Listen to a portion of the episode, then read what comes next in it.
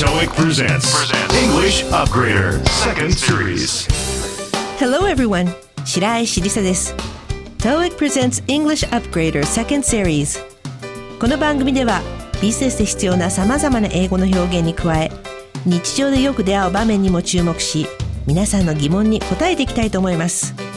ということで2010年ラストの今回は会社の忘年会での会話をお届けします。今年を振り返ればいろんなことがありましたが会社の同僚3人がそれぞれ一番印象に残った出来事について話していますのでその会話をお聞きください。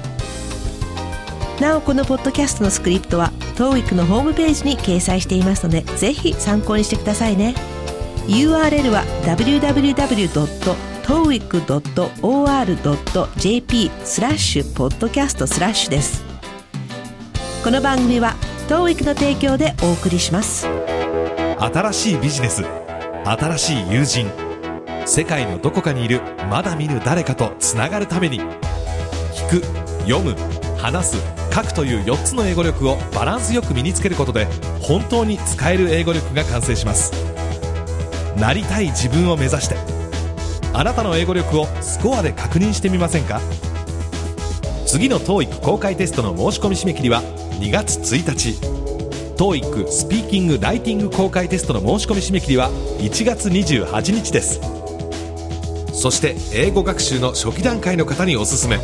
TOEIC ブリッジの次の公開テストの申し込み締め切りは2月3日です。お申し込みお問い合わせは TOEIC 公式ホームページ www.toeic.or.jp まで。English Upgrader. Hi, Risa. Hi, Peter. Oh, and hi, Scotty. I'm so glad you guys were able to make it to the end of the year party. Hey, Risa, Peter, how's it going? I wouldn't miss today's party for the world. Has this year gone by already? Time flies, doesn't it? Yes, it does. What comes to mind as the most impressive event when looking back at the year 2010?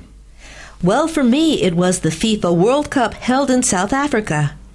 Japan's national football team, also known as the Samurai Blue, not only made it to the round of 16, but I think many of us supporters praised the team spirit of the squad coached by Takeshi Okada. To me, this adds up to a huge victory for Japan in terms of pushing it beyond the limit, despite the fact that we lost in the tournament itself. And I can't forget to mention the loud, beautiful noise of the vuvuzelas unique to South Africa. That sound really sticks with you. What about you, Peter? I'll have to say the catastrophic oil spill in the Gulf of Mexico. It must have been by far the worst ecological disaster in maritime history. Over 4.9 million barrels of oil gushed into the ocean. The repercussions on that region are immense. I can't imagine what's waiting ahead for the ecosystem, fisheries, tourism, and human health, not to mention the oil industry. The suffering will linger on for years, if not decades. Yeah, I just hope everything can be cleaned up eventually. Now, the news with the most cause for rejoice in 2010 was the miraculous rescue of the 33 miners in Chile. Could you imagine yourself entombed in a coal mine 700 meters below the surface for 64 days? Local mine experts, psychologists, NASA members, specialists across the planet weighed in to collaborate with the rescue team And such amazing teamwork by the miners, as the leader of the group maintained order so they could stick together for survival. The miners are true heroes for not losing calmness, patience, and hope. Cheers to the miners and cheers to 2010! Cheers! いかがでしたか理解できましたかいろんなフレーズが出てきました。いくつかピックアップしたいと思います。 The round of 16. ラウンドは試合のこと。16はベスト16のことです。つまりベスト16まで勝ち上がったチーム同士の決勝トーナメントということですね。The squad coached by Takeshi Okada. スコアードとは軍隊とか警察の部隊を表しますが、スポーツではチームという意味で使われます。また、監督もコーチも英語ではコーチということで、岡田武史監督の率いるチームと訳せますね。ではここで早速問題です。 What did Risa think of the results for the Samurai Blue in the World Cup? A. She thought they did badly because they lost in the tournament. B. She thought it was a victory in terms of pushing it beyond the limit. C. She thought they pushed too hard and went over their limits. サムライブルーのワールドカップでの結果に対してリサはどう思っていますかという問題です。 A はトーナメント戦で負けたので良くなかったと思っている。B はこれまでの実力以上に成長したという点においては勝利だと思っているですね。C は無理をしてしまい限度を超えてしまったという意味なので正解は B。その B の She thought it was a victory in terms of pushing it beyond the limit の in terms of 何々は日常の会話でもよく登場します。何々という点では何々という意味においてと訳します。前後の文章によってうまく訳すと良いでしょう。例えば、I agree with your idea in terms of eco consciousness. 環境を意識したという点ではあなたのアイデアに賛成ですとなります。beyond the limit は限界や限度を超えて push it は頑張るという意味です。この C の push too hard は否定的な意味で使われています。注意が必要ですね。Despite the fact, despite 何々で何々にもかかわらずと訳すので、その事実にもかかわらずという意味になります。同じような意味で in spite of 何々ということもあります。こちらの方が日常会話で使われることが多いようです。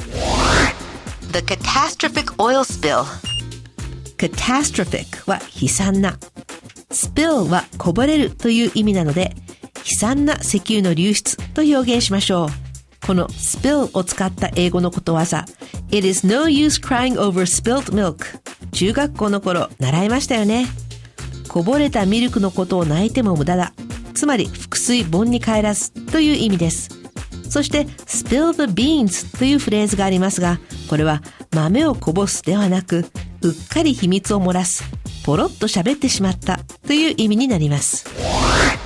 By far the worst ecological disaster in maritime history. by far は次に来る最上級をさらに強調する意味で使われます。はるかに、群を抜いてという意味です。maritime は marine という単語から派生した海運、海のという意味の形容詞です。なので、ここは海運史上、群を抜いて最悪の生態学的な災害と訳すことができます。再び問題、用意はいいですか Does Peter think the damage caused by the oil spill can be remedied soon? A. No, he thinks it can never be remedied. B. Yes, he thinks it can be done instantly. C. No, he thinks it will take years, if not decades. ピーターはこの石油流出による被害はすぐに復旧できると考えているかという問題ですが、本文に suffering will linger on for years 苦しみは何年も続くだろうとありますので正解は C。A の永遠に復旧できないと思っている。でも B のすぐにそうできると思っているでもありません。ちなみに linger on はぐずぐずいつまでも残る。例えば You don't need to linger on that problem so long. その問題にそんなに長く固執する必要はないよ。なんて言い方もできますね。Entombed. entomb 埋葬する埋めるの受け身形ですここでは前後の文章から炭鉱の中に生き埋めになったという訳ができますちなみに en を取った tomb はお墓という意味ですね生きた心地がしなかったであろうチリの鉱山作業員彼らが閉じ込められた状態はまさに entombed その状況をよく表している単語と言えますねではここで本日最後の問題です What did specialists across the planet weigh in on? A. Specialists were needed to collaborate with the rescue team. B. A request from the miners. C. There was a weight restriction in the mine. さて、質問の weigh in が答えの鍵を握っていますね。重さを測る weigh と混同した人はいませんか ?weigh in は何々に介入する、加勢するという意味です。なので、なぜ世界中からスペシャリストたちが集められたのですか？という問題なので、正解は A。救助隊と協力するスペシャリストたちが必要だったから。B の鉱山作業員のリクエストでも C の鉱山に体重制限があったからでもありません。英語ではこのように単語を組み合わせて意味を変えることがよくあります。例えば way の場合は way down や way on で重荷になる、気を重くさせる。way up で跳ね上げる、品定めをするといった意味があります。覚えておきましょう。maintained order, order は日本語だと注文と訳しそうですが、ここではそれだと意味が通じなくなってしまいますね。その前に maintain 維持するという単語が来ているので、ここは秩序を維持すると訳してみましょう。さあ今日ピックアップしたフレーズのおさらいです。それでは始めましょう。ベスト16同士の決勝トーナメント The round of 16岡田武史監督の率いるチーム The squad coached by Takeshi Okada 何々という意味では In terms of 何々限界や限度を超えて推し進める Push it beyond the limit その事実にもかかわらず Despite the fact 悲惨な石油の流出 The catastrophic oil spill 海運史上群を抜いて最悪の生態学的な災害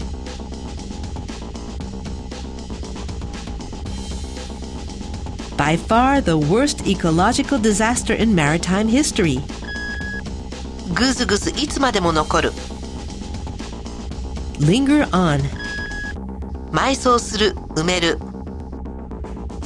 Entomb 何々に介入する加勢する。Way into 何々。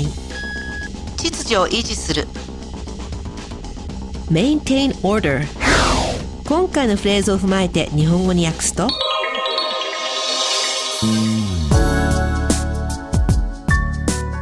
やあリサこんにちはピーター。あらスコッティも。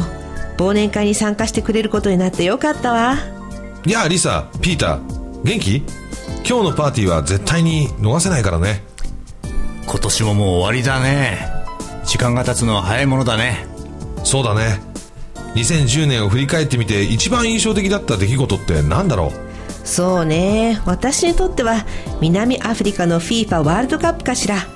サムライブルーとしても知られているサッカーの日本代表が決勝トーナメントまで進んだしサポーターの多くは岡田武史監督が率いたあのチームのチーム魂を称えていたと思うわ。トーナメントには敗退してしまったけれど限界を超えて頑張ったという意味では総じて非常に大きな勝利になったと私は思うわ。それから南アフリカ特有のブブゼラの大きくて素晴らしい音のことを言い忘れちゃいけないわね。あの音はいつまでも残るよね。ところでピーターはどう？僕はメキシコ湾の悲惨な石油流出のことを言わずにはいられないよ海運史上群を抜いて最悪の生態学的な災害に違いないと思う。490万バレルを超える石油が海に流れ込んだわけでその地域への影響は計り知れないな。石油産業は言うまでもなく生態系や漁業観光人の健康にとってこの先に何が待ち受けているのか想像もできないよ。苦しみは数年ないし数十年は続くんだろうな。そうだね。最終的に全てが除去されることを願うばかりだよ。2010年で一番喜ばしいニュースの一つは33人のチリの鉱山作業員の奇跡的な救助じゃないかな。自分が地上から700メートルも下の炭鉱に64日間も埋められるなんて想像できる？地元の鉱山の専門家や心理学者や NASA のメンバーとか救助隊と協力するためにスペシャリストたちが世界中から集められたね。グループのリーダーによって秩序は保たれ作業員の素晴らしいチームワークがあったからこそ互いに協力することで生き残ることができたんだ。平常心忍耐そして希望を失わなかったなんて鉱山作業員たちは本当のヒーローだね。作業員の人たちと2010年に乾杯。乾乾杯。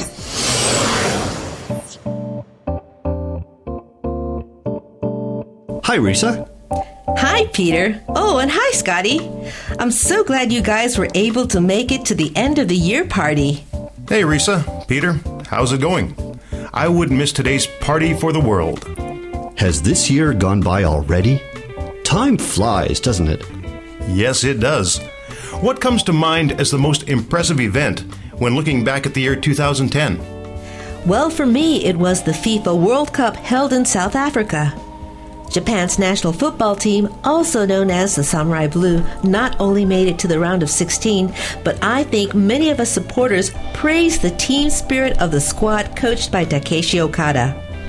To me, this adds up to a huge victory for Japan in terms of pushing it beyond the limit, despite the fact that we lost in the tournament itself. And I can't forget to mention the loud, beautiful noise of the vuvuzelas unique to South Africa. That sound really sticks with you. What about you, Peter? I'll have to say the catastrophic oil spill in the Gulf of Mexico. It must have been by far the worst ecological disaster in maritime history. Over 4.9 million barrels of oil gushed into the ocean. The repercussions on that region are immense.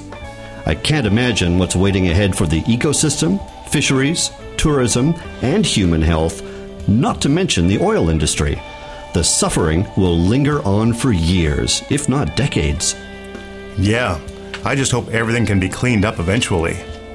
Now, the news with the most cause for rejoice in 2010 was the miraculous rescue of the 33 miners in Chile. Could you imagine yourself entombed in a coal mine 700 meters below the surface for 64 days? Local mine experts, psychologists, NASA members, specialists across the planet weighed in to collaborate with the rescue team. And such amazing teamwork by the miners, as the leader of the group maintained order so they could stick together for survival. The miners are true heroes for not losing calmness, patience, and hope. Cheers to the miners and cheers to 2010. Cheers! Coffee break. 続いてはお待ちかねのカフィーブレイクです。リスナーの皆さんと私たちがインタラクティブにつながる時間。 English Upgrader の内容についてのご感想や質問、あるいは普段の英語の勉強の中での疑問に答えていきたいと思います。早速メッセージが届いていますのでご紹介しましょう。ハンドルネームラリーさん。外国人社員とランチへ行くを楽しく拝聴させていただきました。活用させていただきます。ところで質問なんですが、よく日本語では少し前に会った人のことをさっきの人と言いますが、英語では何と言えばいいんでしょうか？?that man でしょうか？よく使うので簡単に言う方法が知りたいです。よろしくお願いいたします。はい、ラリーさんご質問ありがとうございます。さっきの人という表現を英会話の中で使うときはもう少し具体的に例えば性別がわかるように that lady, that guy と言ったりさらには年齢もわかるように that girl, that old man と言ったりしますね。そして実際にどのような状況だったのか説明する言葉を添えたりもします。例えば That old man we just saw on the train さっき電車の中で見かけた年老いた男の人。や今すれ違った長い髪の女の子。That girl with the long hair that just walked past us あるいはどのような格好をしていたのか。派手な服を着ていたさっきの女の人。That lady in the flashy dress などの言い方がいいと思います。ご質問は簡単に言う方法でしたが日本語ではさっきの人で通じる会話も英語では逆にちょっと長くなりますがむしろ丁寧にさっきの何々の人というように覚えましょう。ラリーさんご質問ありがとうございました。メッセージや質問は TOEIC のホームページから送ってくださいね。お待ちしています。新しいビジネス新しい友人。世界のどこかにいるまだ見ぬ誰かとつながるために。聞く読む話す書くという4つの英語力をバランスよく身につけることで本当に使える英語力が完成します。なりたい自分を目指して。あなたの英語力をスコアで確認してみませんか？次の TOEIC 公開テストの申し込み締め切りは2月1日。TOEIC スピーキング・ライティング公開テストの申し込み締め切りは1月28日です。そして英語学習の初期段階の方におすすめ。TOEIC ブリッジの次の公開テストの申し込み締め切りは2月3日です。お申し込みお問い合わせは TOEIC 公式ホームページ www.toeic.or.jp まで。TOEIC presents English Upgrader Second Series. さあいかがだったでしょうか？2010年はいろんなことが起こった年でしたが私にとっての今年の大きな出来事にこの番組 English Upgrader のセカンドシリーズが始まったことは外せないものの一つですね。本当にありがとうございました。皆様どうぞ良いお年をお迎えください。そして2011年にまたこのポッドキャストでお会いできることを楽しみにしています。All of us on the TOEIC English Upgrader podcast team would like to thank you for your patronage this past year. Please have a wonderful holiday season, and we look forward to bringing you another exciting episode in 2011. TOEIC presents English Upgrader Second Series. お相手は私、白石りさでした。この番組の内容は TOEIC テストの出題内容とは関係ありません。皆さんの日々の学習にお役立てください。 この番組は TOEIC の提供でお送りしました。This podcast was powered by Orbitune, your total podcast solution. Orbitune.com.